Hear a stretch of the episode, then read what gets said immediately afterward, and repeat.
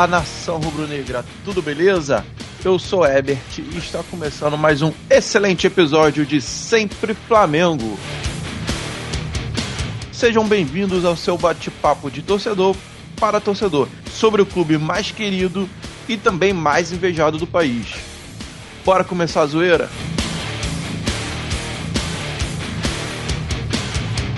Para me ajudar a rolar a bola, meu amigo de sempre, o Otaku Bazinga Rubro Negro, Bruno César. Fala, Bruno César. Ah, na moral, tô puto pra cacete hoje. Hoje não é nada no amor, hoje não tem risadinha, hoje não tem piadinha, eu tô é puto pra caralho. É, e no mesmo clima também, meu amigo está de volta. Ele que é a voz do Maracanã, Michael Cardoso. Fala galera, tamo junto e misturado. Clima de velório hoje, com essa derrota aí ridícula no sul. E vamos, né? Vamos tentar aí fazer bater o bate-papo com essa galera aí, tá aí, seguir em frente. Você pode encontrar todos os nossos episódios no seu aplicativo agregador de podcast preferido ou então no nosso site, que é sempreflamengocast.com.br. Você também pode encontrar a gente no nosso Facebook ou no nosso Instagram, que é sempre Flamengo Cast. Ou pode seguir a gente no nosso Twitter, que é sempre Flacast. No episódio de hoje, a gente vai falar da, da merda da porra da escrotidão que foi esse jogo Atlético Paranaense 3, Flamengo 0. Vamos falar um pouco da convocação do Paquetá. E o tema principal é a análise do primeiro turno. Tudo isso e muito mais agora!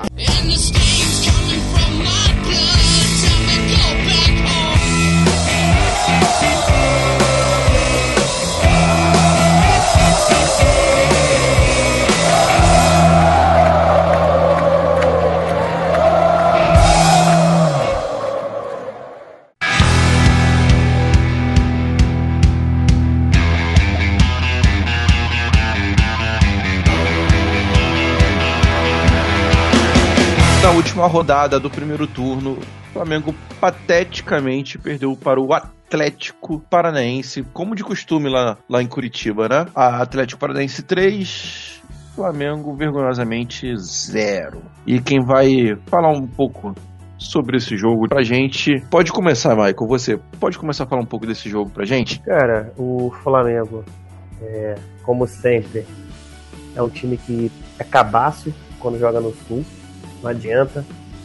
Parece que é uma macina nossa.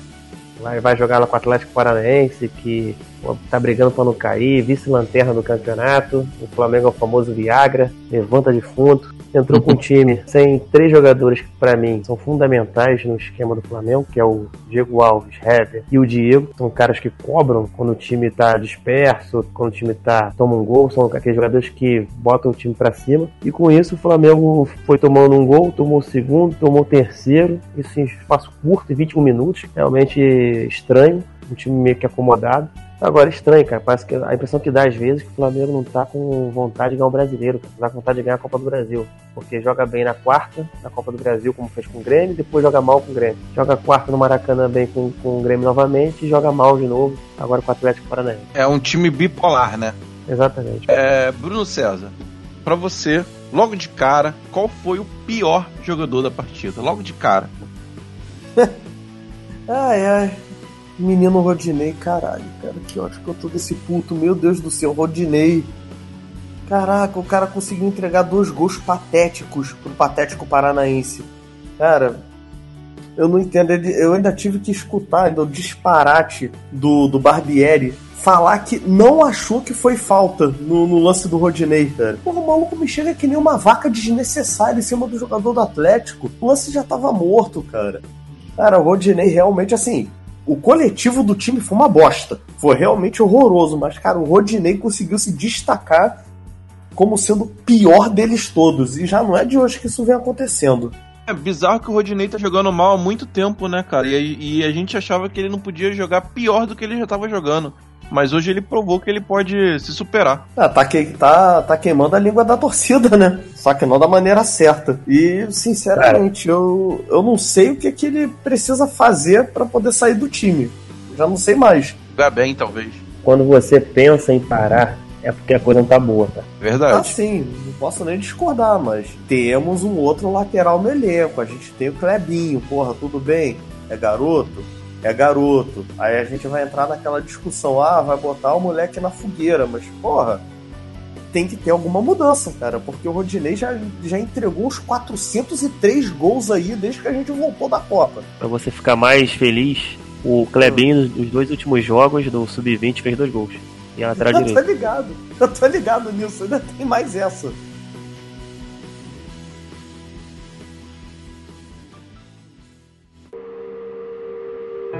Porra, o Pará, pelo visto, não tem a confiança da, da comissão técnica, porque, meu irmão, pro Pará não tá conseguindo é, ter uma chance é porque ele tá treinando mal pra cacete, no mínimo. Ou ele não, ou ele não deve estar entregando mais do que o Rodinei, que já não tá entregando nada. Então, Não, o Rodinei tá entregando sim, cara. não, É, entregando Rodinei tá pro, entregando- pro adversário. Paçoca. Tá Ah, sim. paçoca. Porque é bizarro que quando o Pará entra, é pro Rodinei jogar de ponta direita. Não é, cara? O Rodinei não sai do time. Sei lá, acho Com a que moral, o, então, ele o deve ter Rodinei- ganho alguma aposta do, do Barbieri e ele não pode sair do time. Sei lá, Será cara, que ele bate o- tambor, cara? Ah, cara. Não, não sei. O Odinei, acho que ele deve, ele deve gostar muito do período de São João, porque vai distribuir paçoca assim na casa do caralho, meu irmão.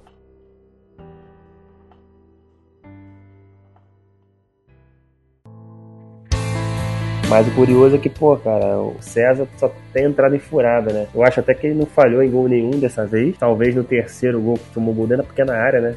Pudesse sair é, de soco. Mas ele tá dando azar também, né, cara? Tá, tá entrando só em furada. E o Tuller, coitado, o Tuller que vinha tão bem antes da Copa. Na parada da Copa também entrou em duas furadas também, né? Contra o Grêmio e contra o Atlético Paranaense. Espero que isso não queime o garoto. Ah, cara, o Tuller, pra mim o Tuller passa, sei lá, sem, sem escoriações ne- nesse caso. Porque, porra, acho que foi, foi, o, é foi o que eu falei mais cedo. Foi um problema mais coletivo do que de apenas um jogador. Claro que o Rodinei conseguiu se sobressair em toda essa ruindade por conta da avenida que ele, que ele deixou e por ele ter sido culpado por dois gols diretos. Quer dizer, por, por ele ter sido culpado direto por dois gols. Mas, cara, eu acho que o, o Tuller tem moral com a torcida. Pelo menos ele ainda tá, sabe, ele ainda, ainda tem um pouco de crédito pelo que aconteceu no, no pré-copa. É, tô percebendo que o Barbieri tá perdendo a mão do, do time de pouquinho em pouquinho. Principalmente no, no Campeonato Brasileiro, o, o time parece tá pouco motivado, né, cara?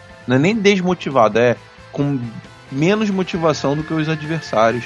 Quando chega num jogo de mata-mata, o time tá bem mais empolgado, principalmente na Copa do Brasil.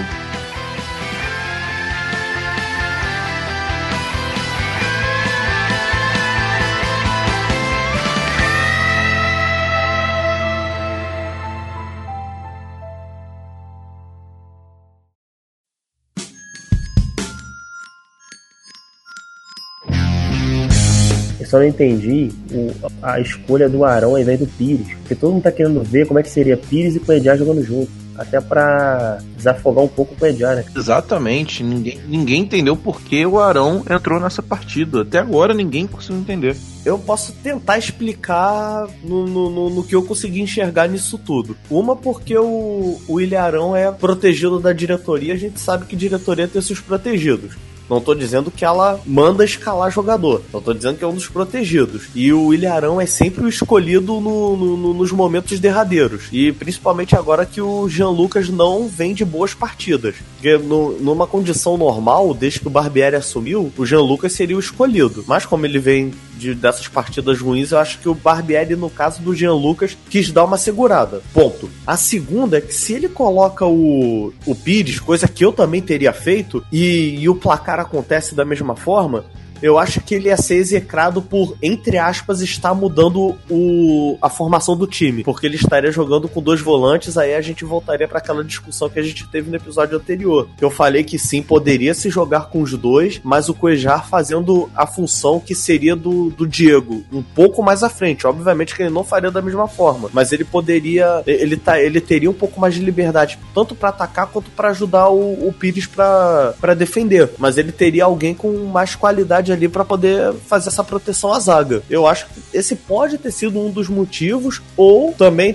pode ter um terceiro motivo que eu não vejo porquê, é porque o Pires não tá inscrito na, na Copa do Brasil, né? Isso que eu pensei era, como o Pires não tá inscrito e o Paquetá foi convocado, automaticamente já tá pensando um substituto pro, pro Paquetá. E aí ele vê no Arão um jogador que tem a saída de bola e é um cara que entra mais na área do que o Pires. Como o Jean Lucas veio, veio mal, né? Vem mal na, nas partidas, ele pensou no Ilharão. Só que o, o, aí você testar o Ilharão, você pode testar quando você joga em casa, você pode testar no jogo contra o América Mineiro, não um jogo com o Atlético Paranaense, onde tem um tabu gigante, onde era um jogo de final de primeiro turno, onde precisava encostar, precisava dar uma. O time do Atlético Paranaense é um time que joga para cima, você tinha que pensar no sistema defensivo e eu acho que, acho que ele abriu muito o time, pro, de, abriu, jogou de peito aberto e aí tomou três gols rapidamente. E ao mesmo tempo que a zaga e a saída de bola foi péssima, foram péssimas hoje, é, o ataque também foi ineficiente, né?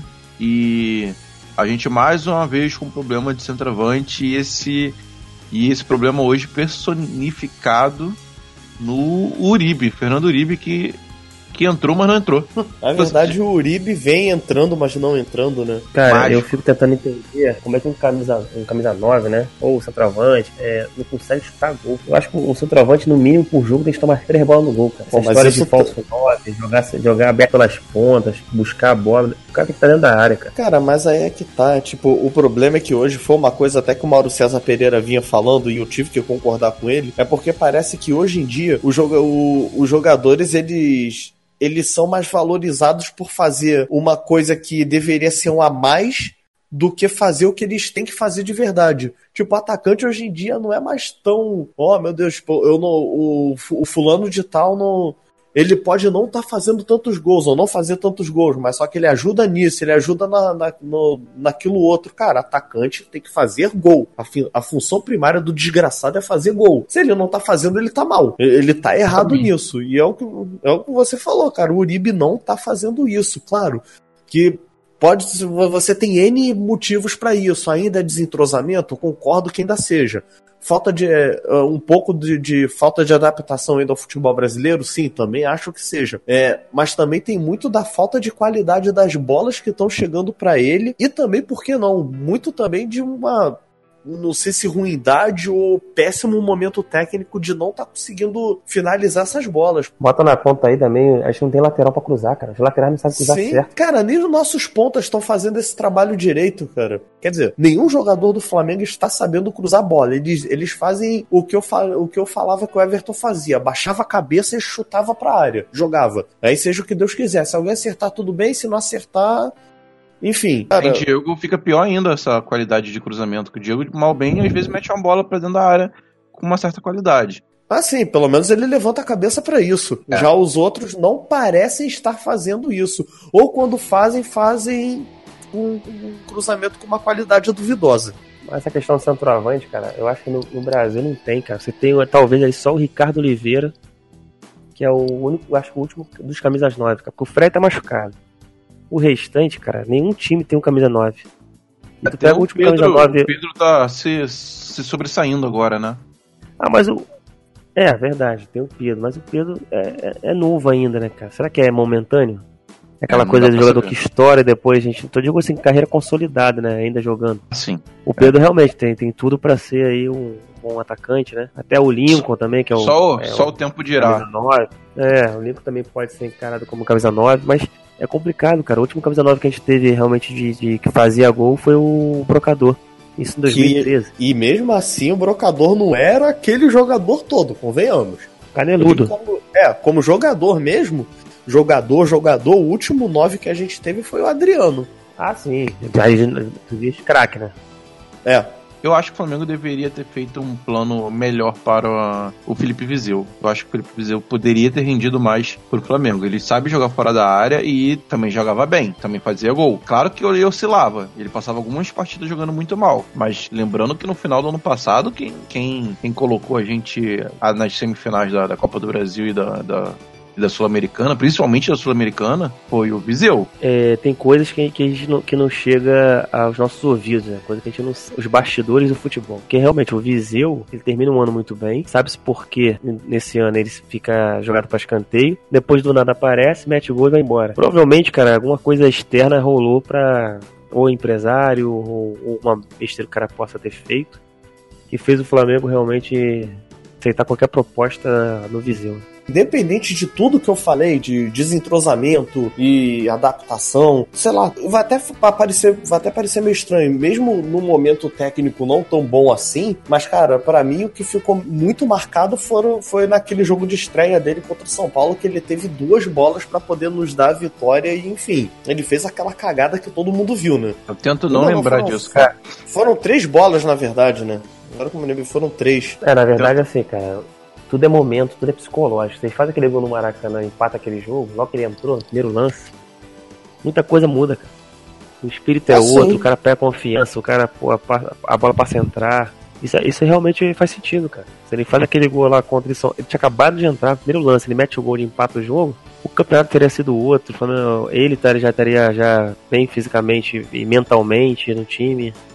É, tudo é confiança. Não é, só que essa confiança, sei lá, tipo, eu acho que o, é, ela poderia, já que não aconteceu, eu acho que essa confiança deveria ser passada pro Lincoln, porque pelo menos, bem ou mal, ele fez aquele gol importantíssimo contra o Grêmio, que ajudou a gente a eliminar o Grêmio da Copa do Brasil.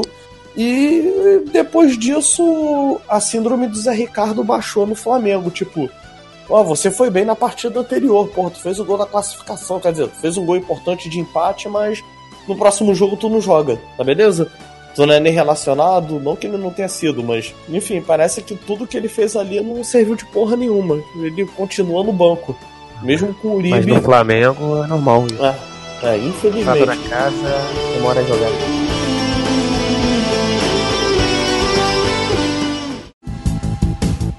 Outro que também não jogou bem foi a contratação mais cara da história do Flamengo, né? O Vitinho. Vitinho ainda não se adaptou ao esquema do Flamengo, ao, ao, modo de jogar, e ou então é porque é mais um, um, caso de contratação que vem que chega no, no, meio da temporada e não consegue render, né? Assim como aconteceu com Everton Ribeiro ano passado. Só no Flamengo que isso acontece.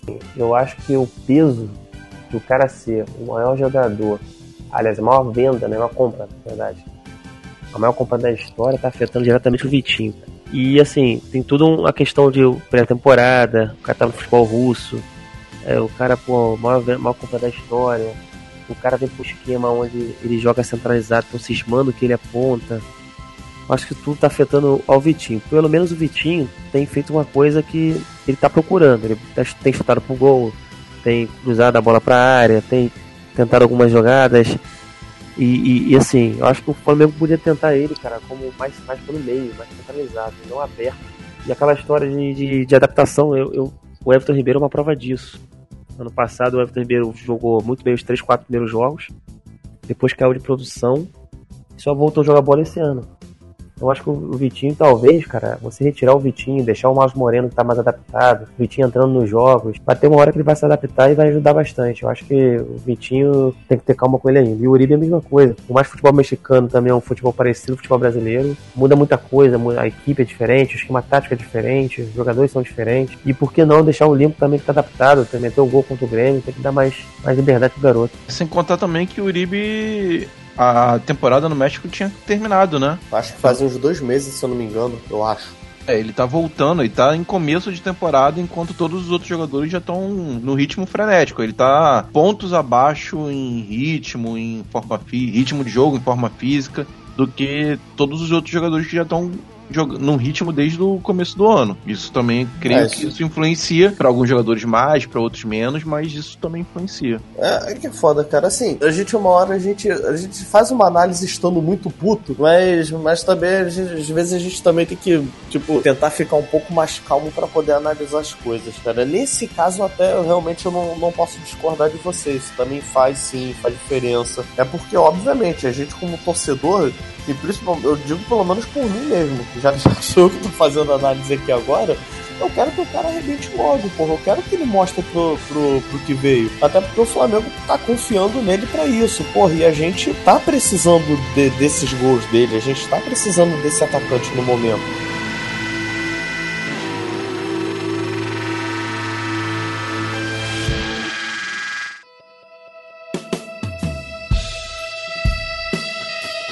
E quanto à adaptação, cara, assim, eu concordo com o que vocês falaram sobre o Everton Ribeiro. Sim, porque para ele, para mim, no caso dele pesa mais porque ele veio de um futebol que não se cobra tanto tecnicamente e fisicamente. O Vitinho, bem ou mal, já veio de um futebol russo que eu acho que já tem uma cobrança maior, até porque é um é um é uma escola de futebol que, bem ou mal, tá, tá disputando a Champions League lá. Tipo, e, e lá é o campeonato que todo mundo quer. Lá, lá é complicado com relação a isso. Mas, sei lá, no caso do Vitinho, eu, eu não. Eu não, não passo tanta mão assim na cabeça dele, não, com essa questão da, da adaptação. Até porque ele, tá, ele jogou aqui no Inter até 2016, não foi? Yes. Ele só. Porra, ele passou, acho que foram duas temporadas no Inter e ficou um ano fora e voltou, cara. Sei lá, eu acho que a questão da adaptação dele, para mim, já, já, já não serve tanto como desculpa, não. Tipo, não, assim, o... Ele é brasileiro também, né? É, esse é outro ponto. Pô, o cara é brasileiro. Se ele. Se, é, aquilo que eu falei, se ele tivesse num campeonato tipo que o Everton Ribeiro estava, ou de repente se ele tivesse vindo da China, eu até entenderia, mas o da Rússia, sei lá, eu acho que dá para se adaptar com mais facilidade, mas, cara. Mas eu me refiro, cara, na questão assim da parte da parte assim, é, estrutural Técnica. do não, na parte, assim, chama tática, por exemplo. Ah, sim. Cara, tá, tá mais do que provado que ele não é o substituto do Vinícius Júnior. Não, isso daí eu até falei quando a leitura quando a gente foi tava... errada. Eu até falei quando ele quando a gente, a gente ele estava discutindo sobre a contratação ou não do Vitinho, que ele não seria o salvador da pátria e que ele não fazia a mesma função do Vitinho, do, do, do, do Vinícius Júnior, pelo menos não da mesma forma. Cara, o Marlos Moreno, ele, ele se aproxima mais olha só, não comparando, mas sim, em termos de não, velocidade sim, claro, claro. e habilidade. Mais o Vinícius Júnior do que propriamente o Vitinho. O Vitinho pode ser ali um reforço como atacante mesmo, cara. Ou jogando 4-4-2, ou jogando como falso 9, mais aberto, como ponta, aquele cara que puxa contra-ataque, veloz. Não é ele, cara. Ele não é, porque o. 9 ou 4-4-2. O Vitinho não é o tipo de atacante que vai pra linha de fundo cruzar, ele vai puxar pro meio. Exatamente, ele, buscando ele, espaço para chutar. Isso, ele não é ponta, cara. O Vitinho é segundo atacante.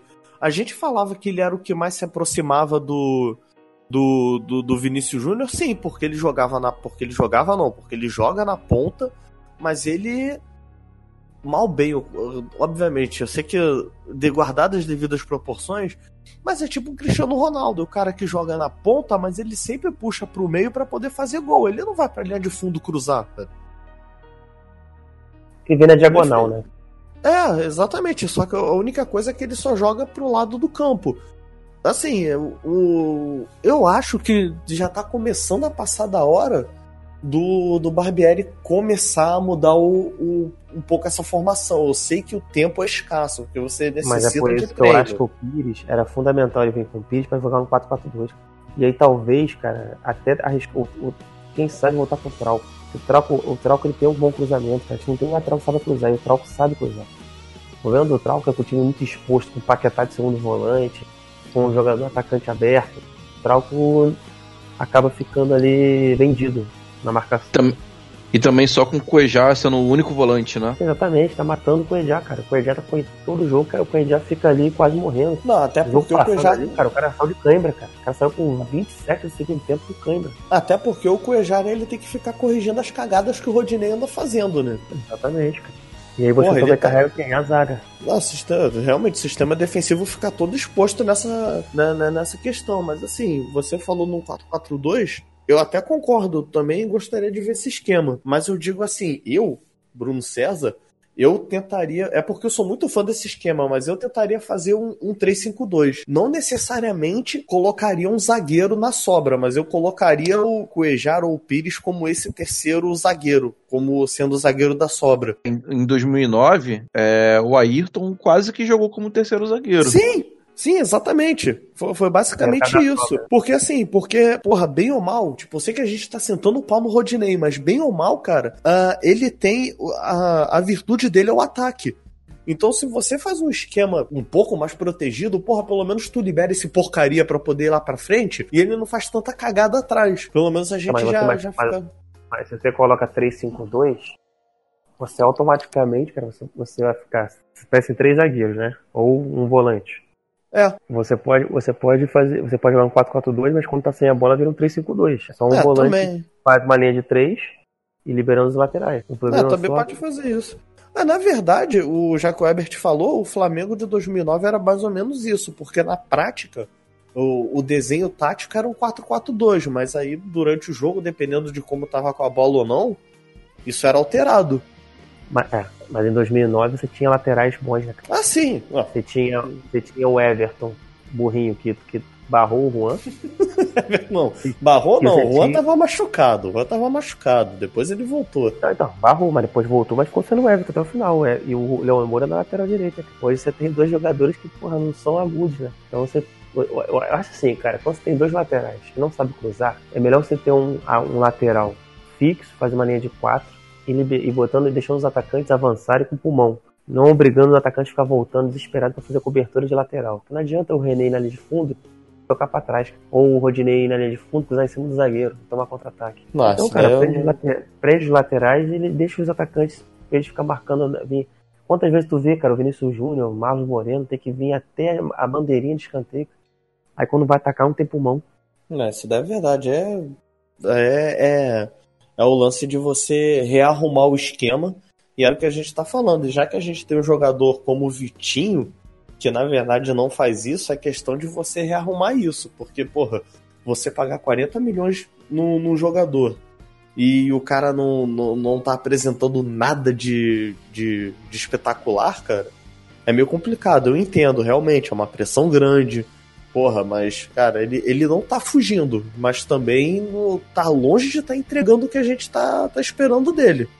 Exatamente. A coisa que eu não entendo de treinador é quando um jogador tem uma fase, tá jogando mal, repetida, repetidos jogos entregando, jogando mal, ele mantém o cara dizendo que tá protegendo o cara, mantém o cara pra, pra, pra ele não sair queimar o filme dele. Sendo que é o contrário. Quando ele mantém ele, quando ele mantém ele, é aí que tá queimando o filme dele. Foi assim com o Márcio Araújo, assim com o Rafael Vaz e com vários outros jogadores. Agora o Rodinei é, é, o cara da vez. Tá errando os jogos, tá entregando jogo após jogo. Eu, contra o Cruzeiro foi culpa dele. Hoje foi, foi cagado em, em, cima de cagada dele, vários outros jogos. E a torcida já tá pegando ódio, já tá começando a ser vaiado na escalação. Cara, eu acho que eles estão esperando acontecer com o Rodinei o que aconteceu com o René. Só pode. Porque o René teve uma melhora substancial e hoje em dia a gente não reclama tanto do René. E de repente os caras estão achando que vai acontecer a mesma coisa com o Rodinei. Porque é sempre a mesma desculpa. Eu não sei se vocês viram a, a entrevista do Barbieri, mas ele falou que ah, é complicado falar né, especificamente de um jogador quando o coletivo vai mal. Mas só que o, mesmo Rodinei que vocês estão criticando hoje foram que vocês falaram que jogou bem na, na, na, semana passada contra o Grêmio. Porra, beleza, ele jogou bem contra o Grêmio, realmente. Mas só que, porra, só que o problema é que foi um jogo bom contra 7, 8 ruins, cara. Porra. Não é de agora que o Rodinei vem fazendo merda. Mas tem a ver com é o maldito do Tite. O Tite, quando foi campeão no Corinthians, ficava titibilidade, a confiabilidade, tudo, tudo ah, os termos do Tite, dizendo que tinha que confiar no jogador, que o vestiário, que o jogador, quando tá jogando mal, tem que dar apoio, tem que acreditar. E aí tá, tá virando cartilha para os treinadores que estão começando. Ah, não, temos que segurar o jogador porque ele pode render. Não pode render, cara. Tá jogando mal, entra o outro. Você bota o cara no banco, o cara vai sentir o banco. O cara poder vir com sangue nos olhos no próximo jogo. Acomodar é a pior coisa que tem. O Rogério tá acomodado, ele sabe que o Pará não tem confiança nem na diretoria nem na torcida, então ele fica tranquilo e continua jogando como tá jogando. Uma prova disso foi que o Marlos Moreno começou a jogar bem melhor depois da contratação do Vitinho. Exatamente. Exatamente. Então, para quebrar esse clima de bolação, esse clima horroroso que a gente tá aí por causa dessa merda dessa derrota, vamos para um momento legal. Vamos mudar essa energia aqui. Vamos para o nosso quadro Memória Rubro-Negra. Sempre Flamengo apresenta. Memória Rubro Negra.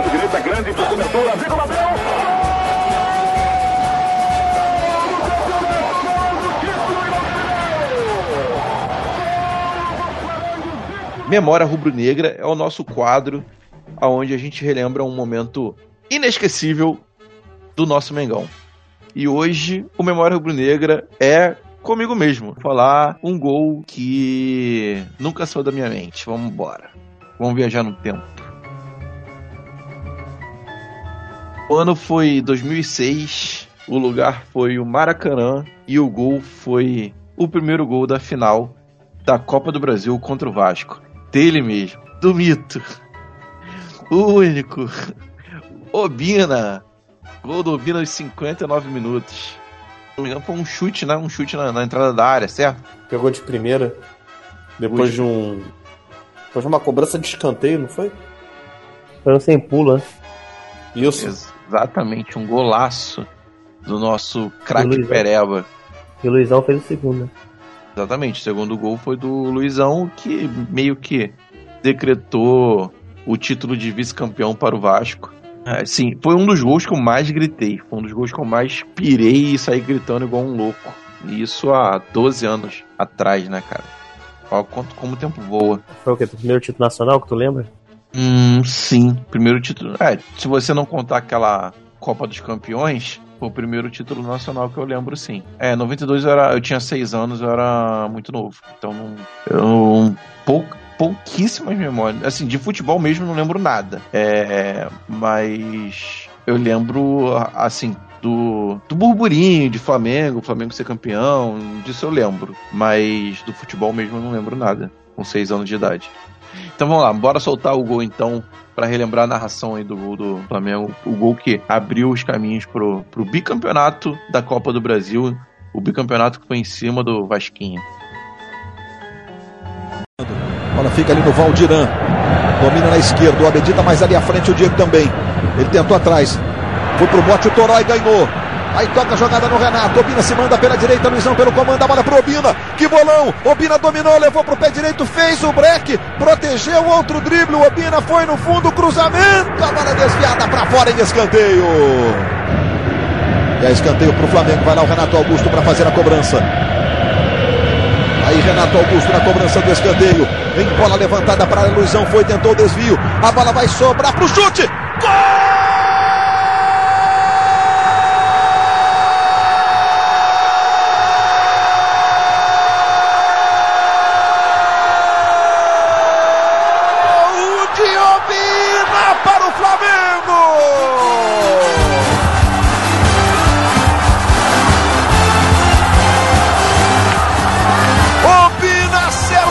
chute raro no Maracanã. E põe o Flamengo em vantagem do ângulo esquerdo de Cássio. 15 minutos do segundo tempo. O Flamengo faz 1 a 0, sai na frente na decisão.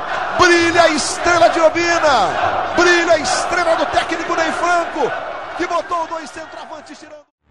Vamos falar um pouco sobre a convocação do Tite, a convocação que.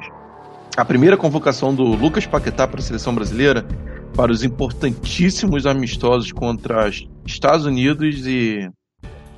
E quem é o outro? Nem sei quem é contra o outro. É o Sabe- Salvador.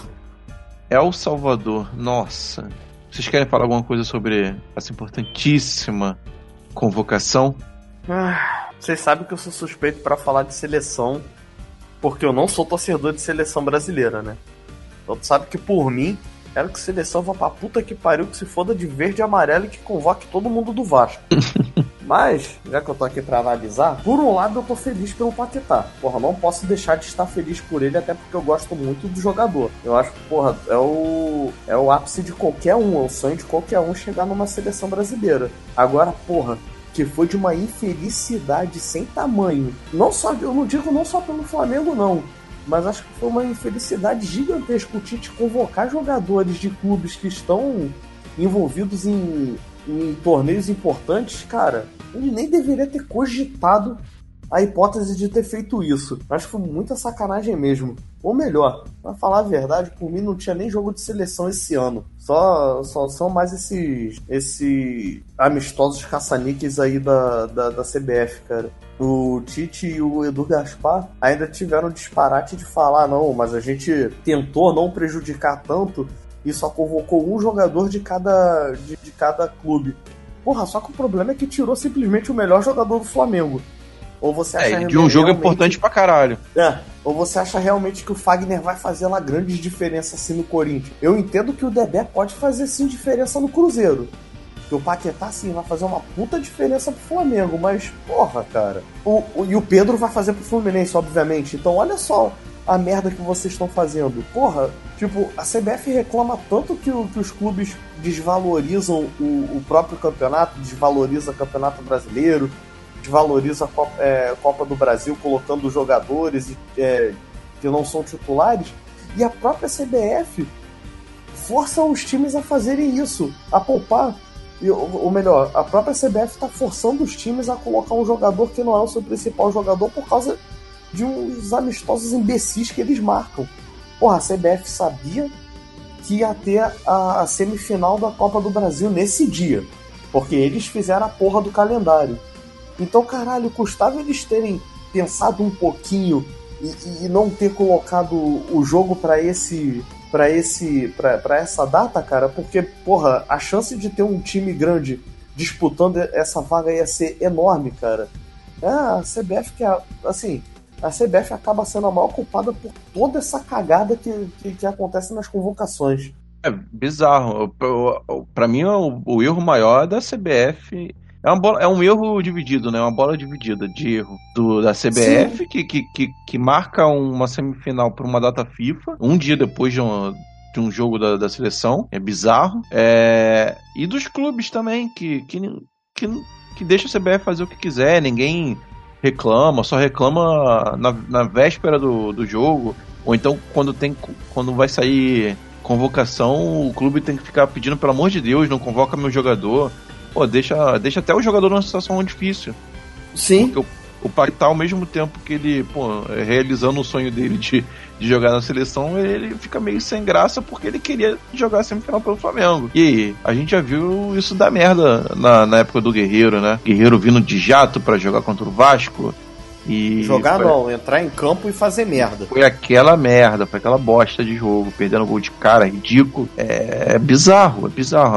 É um show de erro, é, é muito amadorismo. É, Bra- Brasil. o Futebol no Brasil é- é- ainda tem muito amadorismo. Já foi muito pior, mas ainda tem. Sim. E a gente não tem uma liga de clubes, né? Quem, quem, quem faz o calendário, quem organiza os principais campeonatos é, é a confederação, que é ridículo. Quando se tenta fazer uma liga de clubes, os outros clubes boicotam, faz, fa- fazem por menos. Até o dia que os clubes se unirem e, e cuidar mais do produto futebol, do produto campeonato, é, enco- enquanto cada um fica puxando apenas para o seu lado, isso ainda vai acontecer. Ah, cara, mas só que o, o lance da data FIFA, os clubes não podem nem fazer muita coisa, que a data FIFA não tem, não tem muito pra onde correr, cara. E fora que o Flamengo já. Não já é. des- Mas não é mudar a data FIFA, e sim falar, CBF, você não pode Não, marcar claro. um- uma semifinal para um dia depois do jogo da seleção. Não pode. Cara, mas, Mas todo mundo tá fica- cagando pros clubes. Todo mundo fica quietinho. Não, eu tô falando dos clubes. Os clubes tinham Ah, que.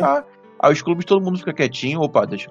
Tô quieto, tô quieto, tô quieto. Até, até o dia que você chega na semifinal. Aí quando você, Não, tá. chega, na, aí quando você chega na semifinal, você fica torcendo.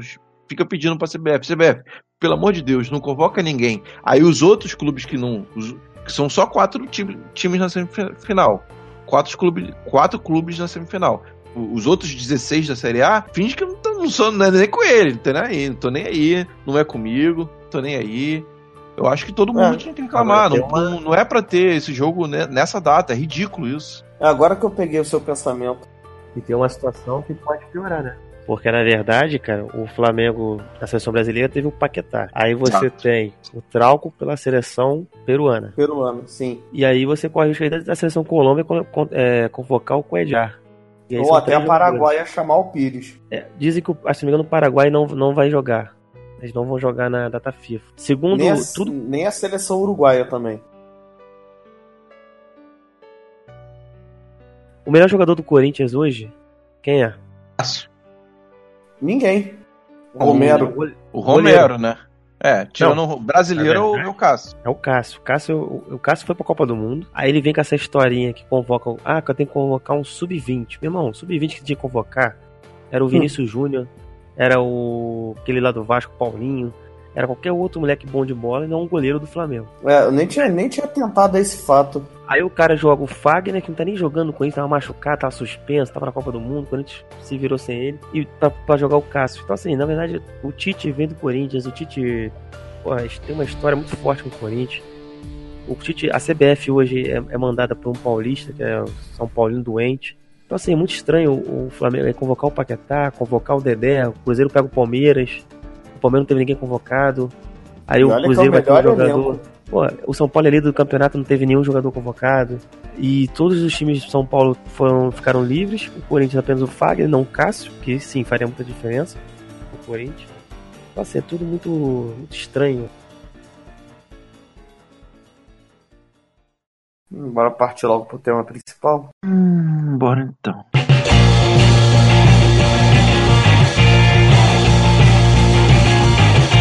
Tema principal de hoje é a análise do primeiro turno. Vamos fazer uma análise rápida aí de tudo que rolou, de todas as esperanças que o primeiro turno nos trouxe e, mais recentemente, a frustração de terminar esse turno em terceiro lugar na tabela. Michael, quer começar falando desse primeiro turno? Você que deu ideia pro tema? Cara, é, ao fim do primeiro turno, né, na rodada de hoje, se você pensar, pensasse lá atrás que o Flamengo estaria numa semifinal de Copa do Brasil, em terceiro colocado do Campeonato Brasileiro e disputando umas oitavas de finais de Copa da, da Libertadores, a gente ficaria bastante empolgado, né? Porque o, o bom, na verdade, o Campeonato Brasileiro é um campeonato muito difícil, longo. Você virar o primeiro turno em terceiro colocado não é ruim. O que, o, o, o que dificultou, na verdade, acarretou no, no, no, na estresse da torcida, foram alguns jogos primordiais que o Flamengo deixou de ganhar né? Você perder um jogo direto hoje, como a gente perdeu, o Atlético Paranaense, que vinha mal na tabela, perder um jogo para mim foi o principal jogo após Copa, perder pro São Paulo de 1 a 0 no Maracanã, aonde aquele jogo ali se tivesse empatado, pelo menos empatado, São Paulo hoje fatalmente não, não estaria líder, não estaria com essa empolgação toda. O Flamengo estaria consolidado na liderança. E, e fora outros jogos, contra a Chapecoense, contra a Vitória, eu acho que a equipe tinha, tinha como dar mais, mais, mais, mais foco no brasileiro. Até entendo que não terá tanto foco assim. Mas eu acho que estamos, estamos, não estamos tão mal, né? Estamos ali a quatro pontos do líder, um ponto do segundo colocado. Eu acho que faltam apenas mais quatro jogos para a Copa do Brasil, mais, do- mais um mês e meio. É, vai ter mais foco ainda no brasileiro, vai estar mais na reta final focado, o que não pode é desgrudar do São Paulo. E tô confiante, cara, confiante. Acho que o primeiro turno não foi tão ruim assim, mas acho que no segundo turno vamos, vamos para cima, vamos buscar esse título aí, ué. Você, Bruno, qual é a sua análise geral aí sobre o nosso primeiro turno? Cara, é, falando exatamente como o Michael falou, se analisando friamente, realmente não é ruim você terminar em terceiro lugar no, ao fim do primeiro turno. Porra, a gente tá a quantos pontos agora atrás do São Paulo? Os pontos. Pra ver aqui, estamos a quatro pontos atrás do São Paulo. É muita coisa? Não, não é. Dá pra gente tirar. A gente em 2009 conseguiu fazer um milagre de, de tirar bem mais pontos do que isso do, do, do primeiro colocado. Vou ter que concordar. O que tá deixando a gente muito, mas muito puto é o fato da gente estar tá indo bem no pré-copa, da gente ter, da gente ser o time a ser batido e simplesmente no pós-copa, tipo, tudo se esvaiu, tudo sumiu. Parece que a vontade de manter a liderança foi pro cacete. Não, não, não, não existe mais. É, eu acho que nem, nem nos nossos melhores sonhos, devido tudo que aconteceu na, ao fim do Campeonato Carioca, a gente não. A gente não, não, não, não, não, sonharia em estar né, né, né, nessas condições agora. Ah, disputando Libertadores ainda, ah, na- nas, nas semifinais da Copa do Brasil e em terceiro no, no Campeonato Brasileiro. Eu só acho que a gente realmente tá. A gente tem que voltar a focar um pouquinho no brasileiro, a dar mais importância pra ele, pra gente não perder esse título que não tá complicado. Convenhamos que não, não, não tá um dos mais complicados, não. Agora, enfim, eu sei que esse, esse primeiro turno eu acho que a palavra é mais surpresa. A gente surpreendeu muita gente e sim, a gente pecou muito a gente pecou muito em jogos ridículos, como disse o Michael, porra, contra Chapecoense. Cara, era jogo pra gente ter ganho. foi uma coisa que eu disse na gravação do episódio aqui, eu já tinha dado como certo a vitória e, enfim, aconteceu o que aconteceu. Uh, a gente tem empatado com o Santos na Vila Belmiro. Porra, você vai falar, Bruno, mas é o Santos. Porra, mas cara, o Santos vem, vem, tomando porrada atrás de porrada aí de todo mundo. O Santos ganhou hoje, porra, depois de 300 anos ganhou um jogo bem. Porra, a gente teve esse jogo contra o. A gente teve o jogo contra os reservas do Grêmio que além do jogo de hoje contra o Atlético Paranaense, foi a vergonha que a gente fez no campeonato, porque não é sempre que a gente vai ter a chance de pegar o Grêmio lá no, na Arena Grêmio com, com as reservas. Isso nunca mais vai acontecer. Eu digo em outros campeonatos. Nesse campeonato não tem mais como, porque a gente vai enfrentar eles aqui no Maracanã no próximo turno. Mas, cara, eu acho que o, o grande erro do Flamengo Claro, eu sei que não fizeram de propósito, mas aquela derrota pro São Paulo, como o Michael falou, cara, é, essa derrotazinha foi, foi, foi o ponto de virada, porque realmente, se o Flamengo pelo menos empata com o São Paulo, teria brecado eles. Eu duvido, mas eu duvido que o São Paulo teria ganho do Corinthians da forma que ganhou se não tivesse vencido da gente aqui. A gente poderia até não estar na liderança hoje. O, o Inter, de repente, poderia estar até na frente mas pelo menos o São Paulo a gente tinha brecado. Assim, no modo geral, analisando friamente, tirando o emputecimento que tá tomando conta de mim hoje, o Flamengo não fez um péssimo primeiro turno, mas ele poderia ter sido melhor porque a liderança tava nas nossas mãos e a gente simplesmente chegou e entregou assim pro, pro adversário. A gente chegou, ah, toma, Tá aí, faz, faz o que você bem entender com a liderança. Só fazendo uma, uma observação, se você pegar a tabela, os dois primeiros que terminaram o primeiro turno é São Paulo e Inter. Sim. Esses dois não tem, esses dois estão. O Inter foi eliminado de tudo, o São Paulo também. Aí tu vai pro terceiro e quarto, é Flamengo e Grêmio. Esses estão disputando até quarta-feira, disputavam três competições. E aí você vai pro, pro quinto colocado, é o Atlético Mineiro, também não disputa nada. Então, assim, na verdade, cara, se você pegar o Flamengo, o Flamengo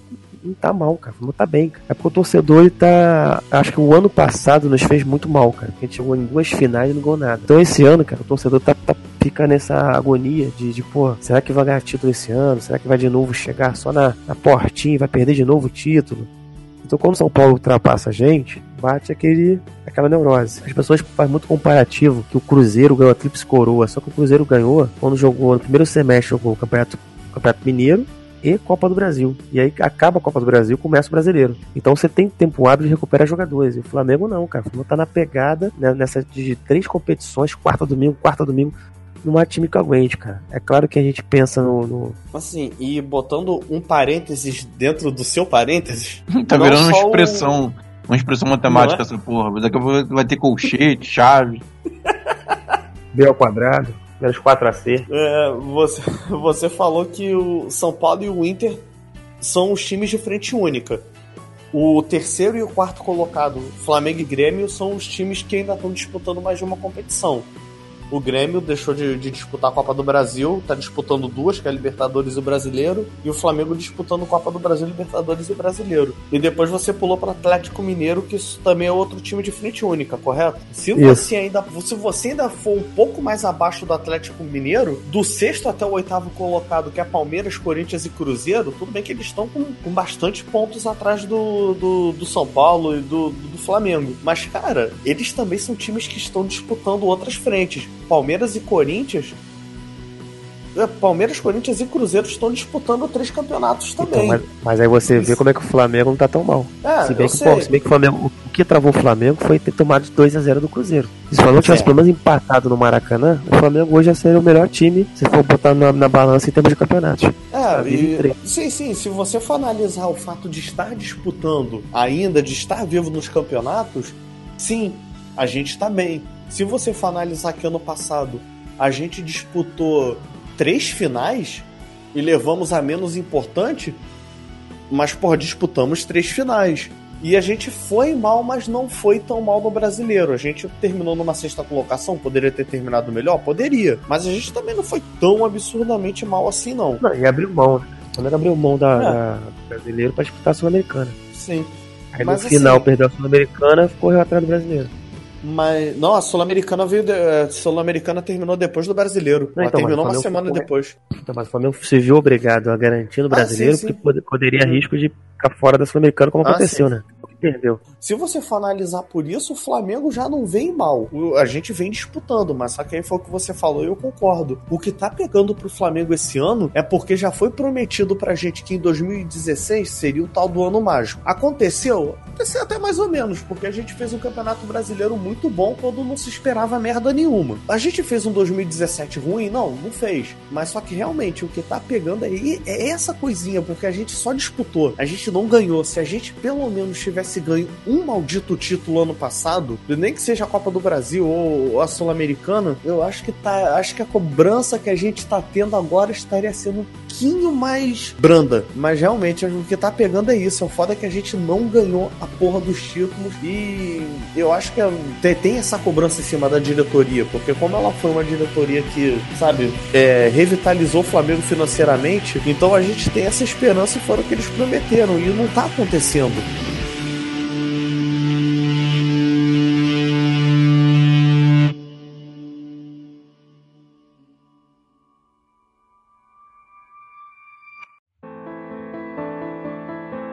Vamos dar uma passada rápida é, nos jogos desse primeiro turno e o que merecer comentário, a gente faz um comentário rápido. O campeonato começou com aquele jogo no Barradão, onde terminou Vitória 2, Flamengo 2, aquele jogo inesquecível onde a bola bate na cara do Everton Ribeiro e o juiz marca pênalti. Ódio. Ah, no segundo turno a gente mete 2 a 0 no América. A despedida do Júlio César. Despedida do Júlio César, quatro volantes. Exatamente, é, marcado pela despedida do Júlio César. Esse jogo eu nem vi, cara, esse jogo eu tava viajando. Foi 21 Eu de tava abril. escutando. Eu tava escutando esse jogo. Ah. Era pra eu ter ido no Maracanã, mas acabou que nem deu. Depois a gente mete 3 a 0 no Ceará. Já Que começa Eu não assisti também. Nas pazes do Diego com a torcida. exatamente Sim. eu vi esse jogo. Foi exatamente, foi o jogo que- das pazes do. Diego com a torcida. Que foi a maior arrancada que ele deu correndo. Depois a gente mete 2 a 0 no Inter, a gente tava no Maracanã, né, nesse jogo. Sim. Paquetá acertou aquela bomba de fora da área depois da cobrança de falta. O retorno de Guerreiro. Exatamente. E 2 a 0 foi, Ah, 2 a 0 ficou barato, o Flamengo poderia ter feito bem mais. O Flamengo jogou muito Porra. melhor que o Inter. é, cara, nem me lembra desse, de, de que esse jogo foi a, a volta do Guerreiro, porque eu tô tão puto com esse desgraçado que me deixa mais puto ainda me lembrar que nesse jogo tava eu feito um babaca lá na arquibancada pedindo que o, que o Guerreiro entrasse no jogo, eu fiquei vibrando e porra, acabou com o Guerreiro chegou, enfim. Nem me lembra dessa porra. Vamos lá da continuidade. Na quinta rodada, foi aquele jogo bizarro que, que o que o Barbieri mais uma vez poupou vários jogadores e a gente perdeu de 3 a 2 para Chapecoense lá na Arena Condá. Com a contribuição da arbitragem também, diga-se de passagem. Exatamente. César falhou feio. né? César falhou feio nesse jogo. Quer dizer, deu tudo errado. Foi a arbitragem erra- errando contra a gente, César errando. Tomamos gol de canteiros, Márcio Araújo jogando bem. Exatamente. E como de graça pouca bobagem, no jogo seguinte a gente tem um resultado vergonhoso contra um time vergonhoso e sai do Maracanã com um a um contra o Vasco. Primeiro gol de Vinícius Júnior no Maracanã. Contra o Vasco. É verdade. Pra é você verdade. ver. Até Vinícius Júnior fez gol contra o Vasco, mas aquele peruano, filho de uma quenga. E na sétima rodada começa a nossa arrancada, né? Que a gente meteu 1 a 0 no, no Galo lá no Independência. Jogo que a gente Foi um jogo tenso, foi aquele jogo que a gente ficou com medo de do, do, do menino Tuller e do, do Léo Duarte cagarem com o jogo e eles queimaram a nossa língua, né? Foi Viu? a zaga, de- a zaga sub-20. Sim. um jogo que o Atlético Mineiro pressionou a partida inteira, mas quem fez o gol foi o Everton Ribeiro, graças a uma, uma roubada de bola, uma jogadaça do Vinícius Júnior. Ai, que saudade de Vinícius Júnior. Na oitava rodada, a gente mete 2 a 0 no Bahia, no Maracanã, um jogaço também. O Flamengo jogou muito bem. Diego abriu o placar. Foi aí que surgiu a dancinha do Paquetá. Toma E- Paquetá. Toma Paquetá. Exatamente. O Lembra do Paquetá, golzinho dele? Paquetá fez um gol, um gol e saiu fazendo a René não. dancinha. Com passe É, do René, né? Passe Pode do crer. Renê. Duas assistências do René nesse jogo, Verdade, cara. Aí. E tem gente que ainda fala mal dele. Não é? E no dia 3 de junho, na nona rodada, o Flamengo meteu 1 a 0 no Corinthians. Outro jogo que saiu barato. O Flamengo dominou de cabo a rabo a partida e meteu só um a zerinho, mas foi Aí suficiente. foi a ressurreição de Viseu. Exatamente. O nosso atacante jogando bosta nenhuma, né? Dourado, né? Isso não- Era o Dourado, né? Você lembra do Viseu gordo? Viseu tira a camisa, tá, tá obeso. A foto do jornal no dia seguinte. É, o Viseu entrou no lugar do Dourado, que tava triste esse jogo, mas o time do Flamengo quase inteiro tava jogando muito bem. E o Viseu entra e já faz um gol. Outro jogo que saiu barato, o Flamengo poderia ter feito bem mais. Depois, lá em Brasília, no Mané Garrincha, o Flamengo meteu 2 a 0 no Fluminense. Primeira lei do ex, né? Que o Dourado meteu o gol de pênalti. Verdade, verdade. Eu confesso que eu achei que fosse perder o pênalti. Somos dois. Eu fiquei com medo, porque é bem típico do Flamengo isso. Eu só, só, só queria fazer um adendo nesse dia, que exatamente nesse dia eu descobri que meu pai estava internado lá no Souza Guiar, porque até então o safado não tinha me dito nada. Eu fui lá visitar ele. Cara, só que tipo, você tá vendo como é que gostar de futebol é uma merda, né, cara? Eu chego lá e qual é a nossa preocupação? Saber quanto é que tá o jogo. Foda, cara. O jogo seguinte, cara, sinceramente, eu não lembro de nada dessa partida. Flamengo 2, Paraná 0 no Maracanã. Eu não lembro como foi essa partida, não lembro de detalhe nenhum. Porra, às vezes eu até esqueço que o Flamengo jogou contra o Paraná. Flamengo 2x0. Gol, gol do. Gol do. Tá? Não? Acho que o Vi- Não, o Viseu faz um gol, né? Segundo gol. Ah, esse Cara, acho que o Paquetá, foi... não- o Paquetá não faz um que ele, que ele dá uma cavadinha? Não, não. Não, é do Bahia. Os, gols, os gols foram do Diego e do Felipe Viseu. E foi o jogo de despedida do Vinícius Júnior. Então, esse jogo foi o último jogo no Maracanã do Vinícius Júnior e do. E do Maracanã. Viseu? Felipe Viseu também, que. Que se eu não me engano, tomou até cartão amarelo e já ficou suspenso pro próximo. Vai- Ele vai cumprir no próximo brasileiro. Ele vai cumprir lá na, na Itália. É, esse jogo, a única coisa que eu lembro desse jogo é o Vinícius Júnior chorando depois da partida, dando entrevista, todo emocionado, que é uma despedida dele no Maracanã. Da É. partida mesmo eu lembro só isso. Não, não lembro nada. Depois, para terminar o período pré-copa, aquele jogo bizarro, Palmeiras 1, Flamengo 1. É nem Gol do tão bizarro. É o gol do Tuller, mas teve uma falha defensiva né, no gol do Palmeiras. O goleiro foi expulso, que só ficou. Era pra ser 5 minutos de acréscimo, então deu 1. Jean Teve- um é. Teve aquela entrada criminosa do Felipe Melo, que o juiz só deu amarelo. No Jean Lucas, né? Exatamente. Fez um partidaço e, não- e depois não jogou mais. É. Pré-copa, É, exata- exatamente. pós-copa. né? Pô, o, resulta o resultado em si não foi nada normal e nem tão ruim, mas, mas o, o- os acontecimentos da partida que foram foi o grande problema. Eu tinha até me esquecido desse, de- desses detalhes. É, rolou uma porradaria geral e Dourado, Jo- Jonas, Cuejá. Dourado, tomou, Dourado tomou cartão amarelo sem fazer nada no banco. Dourado é justamente expulso. É, tomou um soco e tomou cartão vermelho. E logo depois da Copa, o primeiro jogo depois da Copa no Maracanã, Flamengo e São Paulo, São Paulo 1, Flam- Flamengo 0, com mais um gol de, de lei do ex. Flamengo que veio todo suspenso, né? Graças a aquela chuva de cartões do jogo contra o Palmeiras. Sem coelho. É o jogo que o Nenê faz a merda de cruzar a bola na frente da. no meio de campo, dar o passe errado. Toma um contra-ataque, gol do- da lei do ex, né? Gol do Ever. O cara que demorava 300 anos pra fazer gol pelo Flamengo e contra a gente faz logo na hora. Um joguinho safado que mudou o campeonato. Até o momento, pelo menos. E pra compensar, a gente teve que bater em um pequeno. No jogo seguinte, foi Flamengo 2, Botafogo 0. Em questão de 7 minutos, a gente já tava ganhando de 2 a 0 do Botafogo. Ressurreição É, de Matheus Sávio. Exatamente. O Gol dia laço que- do, do Matheus Sávio e gol do Paquetá com uma assistência do Matheus Sávio. E diga-se de passagem, que- Matheus Sávio nunca mais jogou, né? Esse foi o dia que o Zico baixou e bateu o Sávio. Tá triste desse jogo é a lesão do goleiro Jefferson no Botafogo, né? Sim. Tá, até, tá se recuperando até agora dessa, dessa pancada. Depois, na quarta-feira, dia 25 de julho, pela 15ª rodada, Santos 1, Flamengo 1, jogo que a gente teve o domínio de boa parte do jogo, poderia ter, ter liquidado a partida, mas no final das contas, o, São, o Santos jogou, equilibrou a partida e, e com uma jogadaça do, do, do, jogador, do garoto Rodrigo, eles, eles empataram o jogo com o gol do Gabigol. Só reformulando, então, esse, esse jogo contra o Santos foi a nossa segunda vergonha do campeonato, porque já teve a primeira, foi a derrota para Chapecoense, né? E aí no, no, jogo passado, como o Zico baixou no Matheus Salles, dessa vez foi volta minhoca, baixou no Matheus Salles. come tomou um come ridículo do Rodrigo, cabaçou, igual na Diego também. Diego também não chegou duro, Renê também só tava é, Exatamente. É, eu, eu acho que o empate contra o Vasco no Maracanã foi muito mais humilhante do que esse empate contra o Santos. Hum, sei não, cara.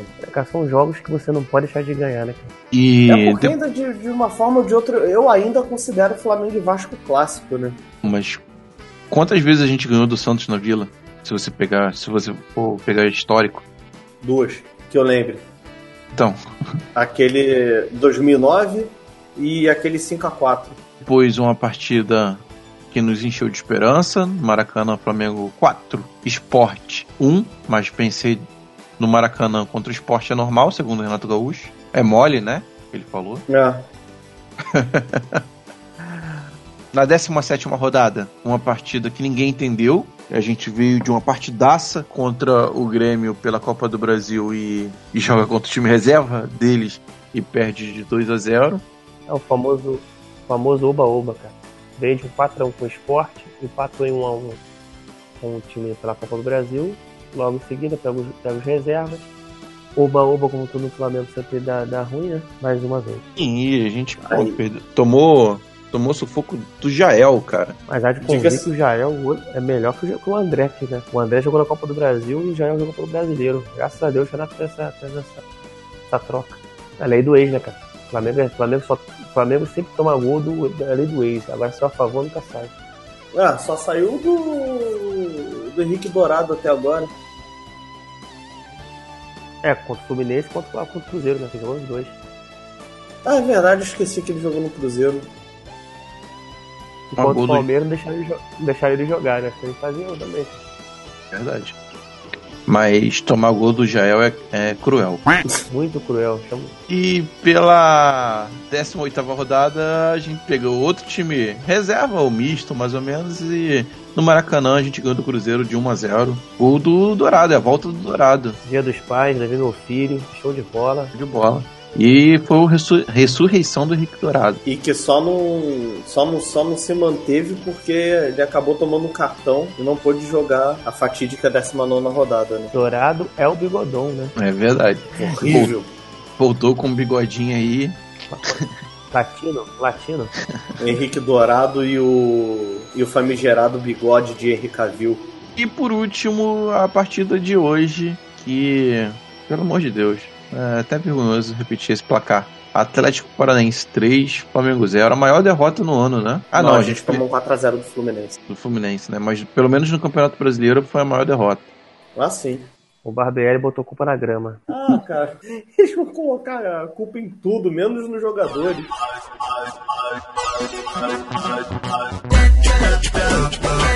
Alô, nação!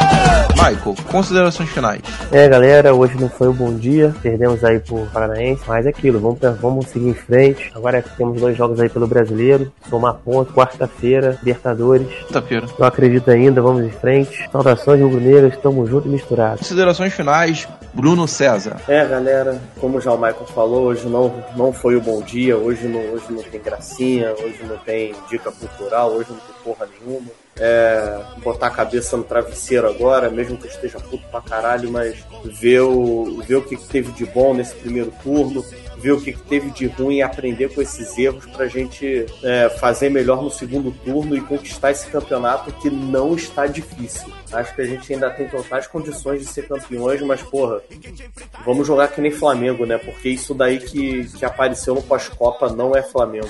Bom, galera, é isso que o Bruno falou. Vamos aprender com o primeiro turno para fazer um segundo turno melhor. Acho que dá, eu tô confiante ainda. Não, não acredito que o São Paulo vai ter gás até o final do campeonato e o Inter também não. Eu, entre esses três primeiros, entre até os quatro primeiros, eu sou muito mais o, o nosso time, sou muito mais o Flamengo. A gente tem um histórico de jogar o segundo turno melhor do que o primeiro, geralmente é assim no, no pontos corridos. Vamos corrigir esses errinhos lá, o K, lá e cá.